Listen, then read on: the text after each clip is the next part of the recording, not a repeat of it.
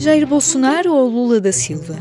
Quatro semanas depois, o Brasil regressa às urnas para voltar a responder quem quer ver no cargo de Presidente da República. E a campanha para conquistar os votos neste segundo turno está cada vez mais suja. Eu sou Aline Flor e neste P24 converso com a jornalista Natália Leal, diretora da agência Lupa. Esta plataforma de combate à desinformação é parceira do público na cobertura das eleições brasileiras.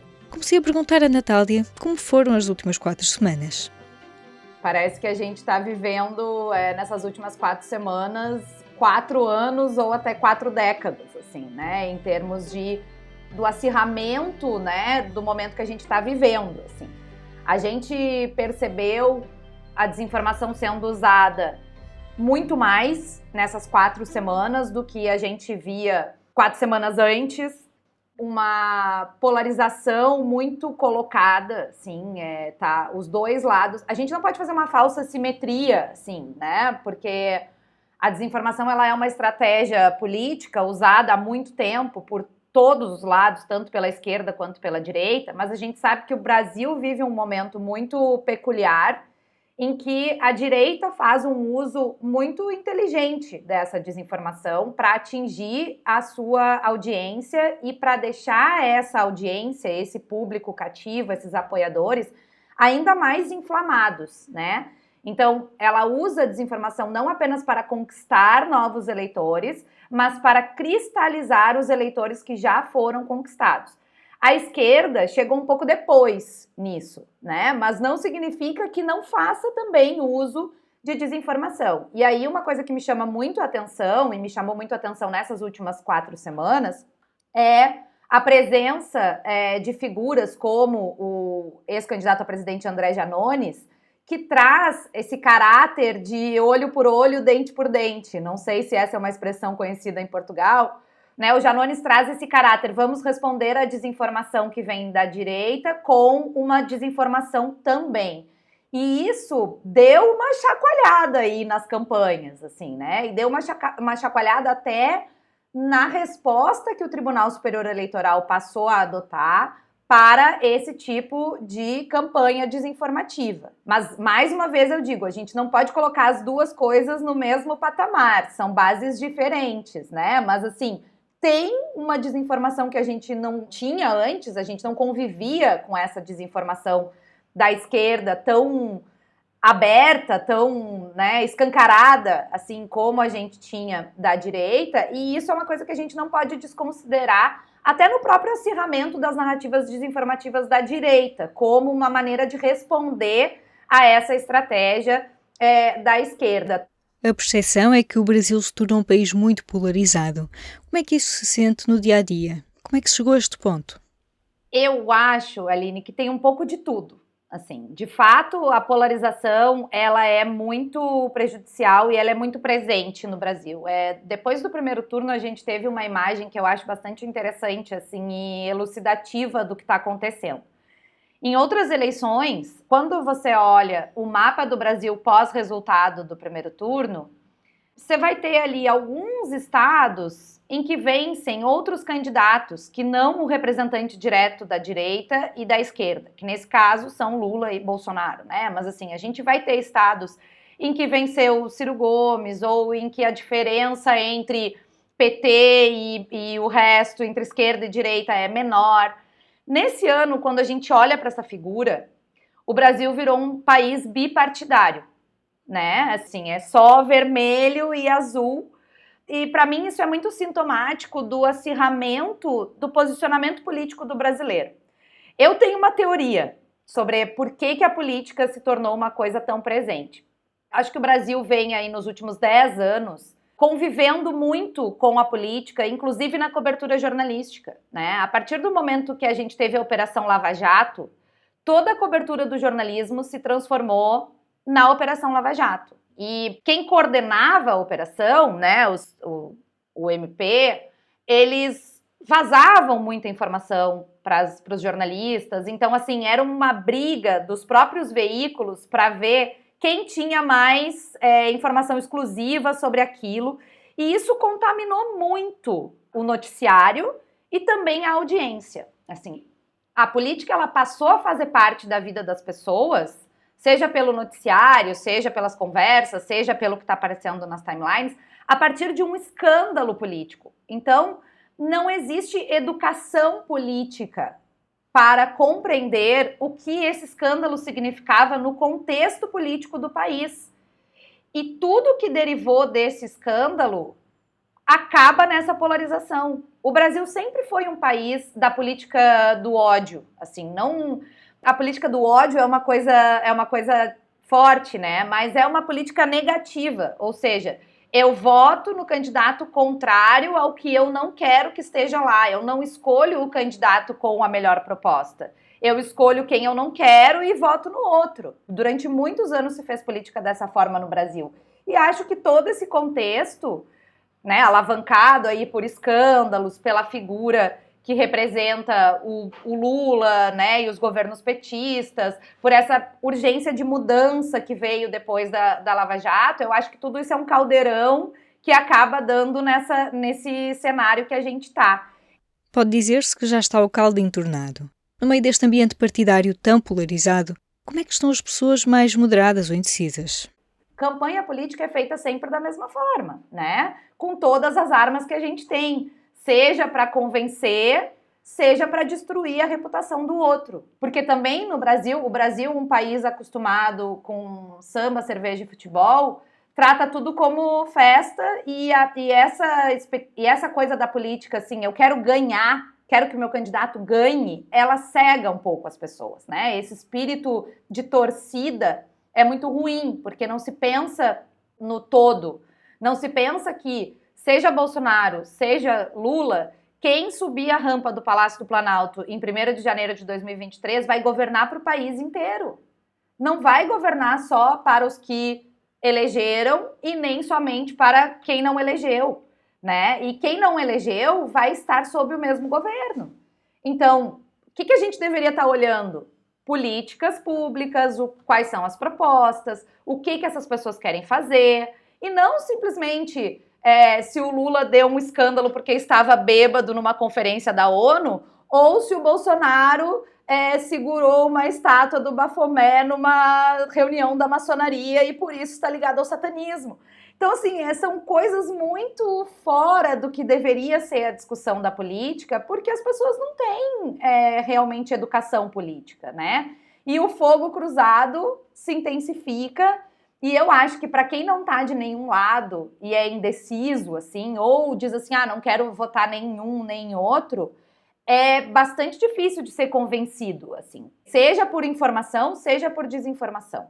Porque os públicos mais polarizados são os que estão mais propensos a acreditar em qualquer uma dessas duas coisas, porque é muito uma relação emocional, né? Então, quem racionaliza talvez tenha um pouco de dificuldade de surfar nessa onda aí que a gente está vivendo.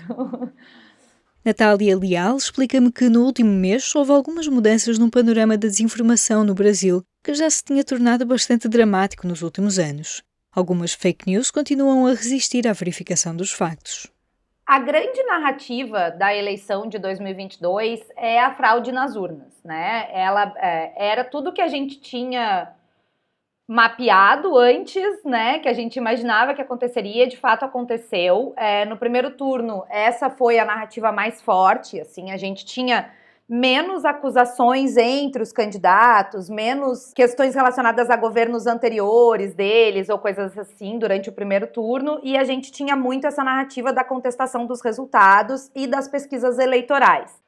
O que, que, a direita principalmente questiona? Que as urnas eletrônicas não são seguras, né? Essa é a narrativa, e que as pesquisas eleitorais são mentirosas, porque elas erram o resultado. Essas duas frases, elas colaram muito fortemente e elas resistem sim à checagem, assim, né? E aí a gente tem, a gente pode elencar vários motivos pelos quais é, isso acontece, desde assim um caso isolado de um problema numa urna que é usado para dizer que nenhuma urna funciona, até o fato de que o resultado do primeiro turno é diferente da pesquisa divulgada na, no dia anterior e por isso essa pesquisa é fraudulenta ou alguma coisa desse tipo ou manipulada, né? Sendo que a gente No primeiro turno, teve uma pesquisa posterior do Datafolha indicando que 10% dos eleitores escolheram o seu candidato à presidência na última hora, assim, no último dia.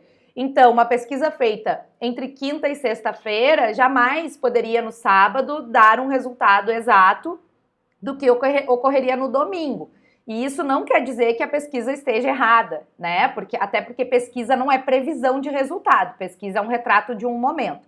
Então, todas essas coisas, né, elas ficaram muito ali presentes no primeiro turno. Nas duas primeiras semanas do segundo turno, a gente viu isso dar uma acalmada e se entrou num embate muito direto entre Lula e Bolsonaro, um acusando o outro de determinadas coisas, para atingir públicos que são cativos é, desses candidatos. Por exemplo, a gente teve fotos do Bolsonaro, imagens do Bolsonaro em reuniões da maçonaria circulando para fazer frente a um público evangélico, já que a maçonaria não é bem vista dentro da igreja evangélica, é vista como uma sociedade secreta, com costumes e com pautas e defesas que não encontram eco dentro das igrejas evangélicas. Então, assim, uma tentativa aí de dar uma, uma abalada nesse apoio irrestrito que a gente sabe que o público evangélico dá ao candidato Jair Bolsonaro.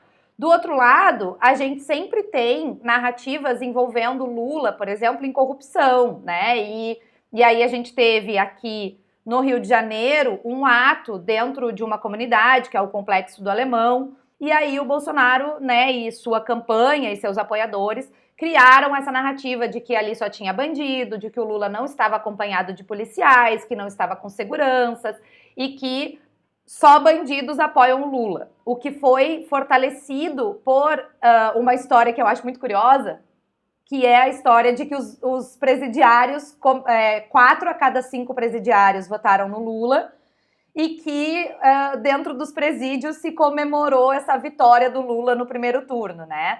Sendo que o Brasil tem uma população carcerária de mais de 800 mil pessoas, é, apenas 400 mil pessoas que cumprem prisão temporária podem votar. E dessas 400 mil pessoas, apenas 11 mil estiveram aptas a votar. Né? Então, assim, isso representa um percentual muito pequeno da população carcerária brasileira, de modo que é impossível dizer que os presidiários estão com Lula, porque o Lula também é um ex-presidiário, também é um corrupto ou também é um bandido. Esse tipo de narrativa foi o que cristalizou ali nas duas primeiras semanas. E uma coisa que voltou com muita força também é o que a gente chama no Brasil da pauta de costumes. Então, questões relacionadas a pautas mais progressistas, direitos para homossexuais, para o público LGBTQIA, questões de combate a racismo, questões de é, políticas públicas de distribuição de renda, todas essas coisas elas é, voltaram como assim, né? O, o, se o Lula ganhar, o Brasil vai se tornar comunista, se o Lula ganhar, as escolas vão ensinar ideologia de gênero, né? As meninas e os meninos, os nossos filhos serão cooptados por uma ideologia sexualizada nas escolas. Então, isso tudo é, voltou, e essa era, uma, essa era uma pauta muito de 2018, né? Que a gente tinha kit gay, ideologia de gênero e a famosa mamadeira fálica que a gente sabe que circulou por aí, né? Então, esse ano não tem mamadeira, mas tem outras narrativas também formadas em cima disso, e a ideologia de gênero é uma delas.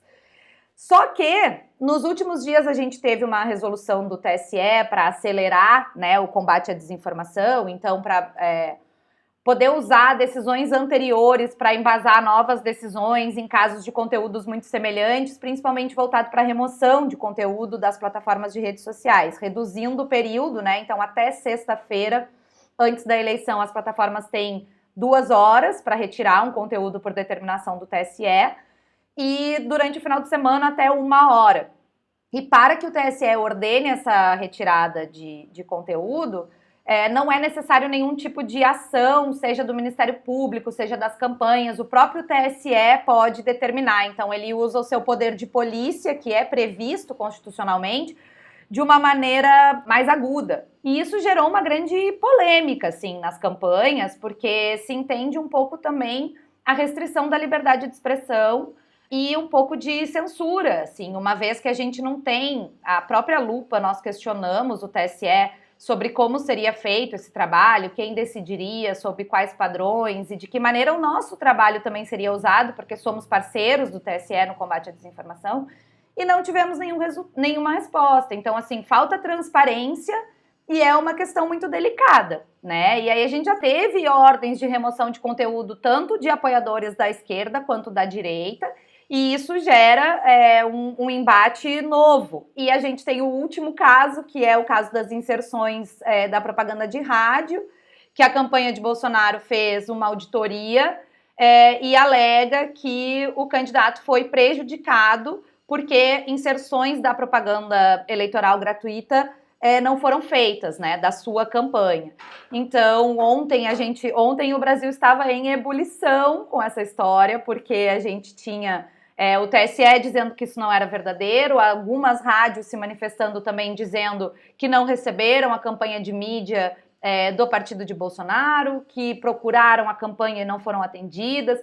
Então a gente tem muitas questões que nos encaminham para uma apreensão, um receio dessa contestação de resultados. Que no fim, embora a desinformação tenha mudado, ela se conecta com aquele objetivo lá do primeiro turno, né? Porque essas peças que dão conta de fraude nas urnas e de problemas, manipulação das pesquisas, elas têm um grande objetivo de embasar uma possível contestação de resultado. O mundo, ou pelo menos a Europa, vê com preocupação o desmatamento da Amazónia. Como é que a questão ambiental tem estado presente nesta campanha? Há desinformação também sobre isso? Assim, a, o Brasil tem uma, uma ideia em geral, de oposição entre agronegócio e preservação, e eu acho que isso é muito danoso assim para o debate. A questão ambiental ela é uma questão externa, é bem o que você falou, assim, o mundo está preocupado com isso, porém o Brasil, as pessoas estão preocupadas com chegar no supermercado e pagar cada dia mais caro pelas mesmas coisas, ou com o fato de o salário mínimo não suportar uma vida é, de um mês inteiro, né? Então, os problemas domésticos eles são é, muito mais presentes na vida das pessoas aqui dentro. E acho que é por isso que a questão ambiental ela não é tão discutida no dia a dia. Assim, é, existem peças de desinformação que circulam, que falam que, por exemplo, o desmatamento era maior no governo Lula, né? E que depois diminuiu e agora é muito menor, mas assim é menor, mas é maior do que era antes. Então a gente tem né, esses, ajustes de narrativa, mas a gente não percebe assim uma quantidade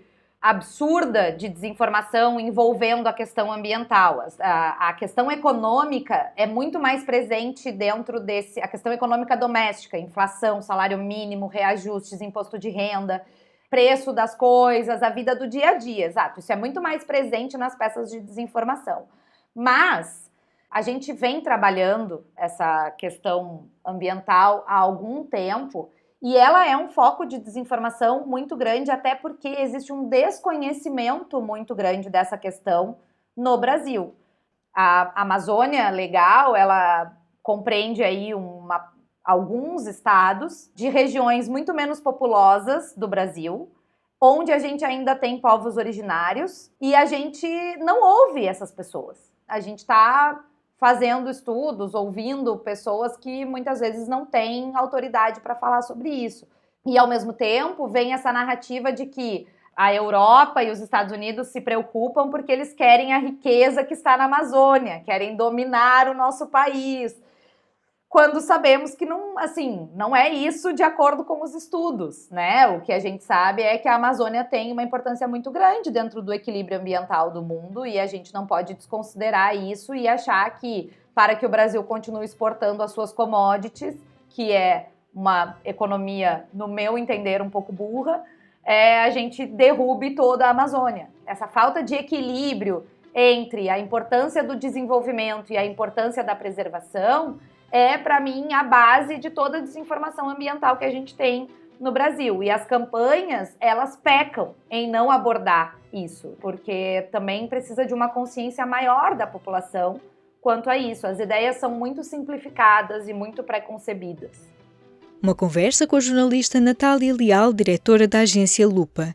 É uma plataforma de combate à desinformação através da verificação de factos e da educação para os média, que é também parceira do público na cobertura destas eleições brasileiras, que pode acompanhar, como sempre, em público.pt. Sexta-feira é dia de Y e esta semana olhamos para a Amazónia em busca de respostas. Nas universidades, na programação de espaços culturais, começa-se timidamente a dar voz às comunidades indígenas. Estaremos a fazer as perguntas certas? Para ler no suplemento da edição impressa ou em público.pt/y. Este foi mais um P24. Se gostou de ouvir este episódio, siga o podcast e dê-nos 5 estrelas na sua aplicação favorita. Eu sou a Aline Flor, desejo-lhe um bom fim de semana. O público fica no ouvido.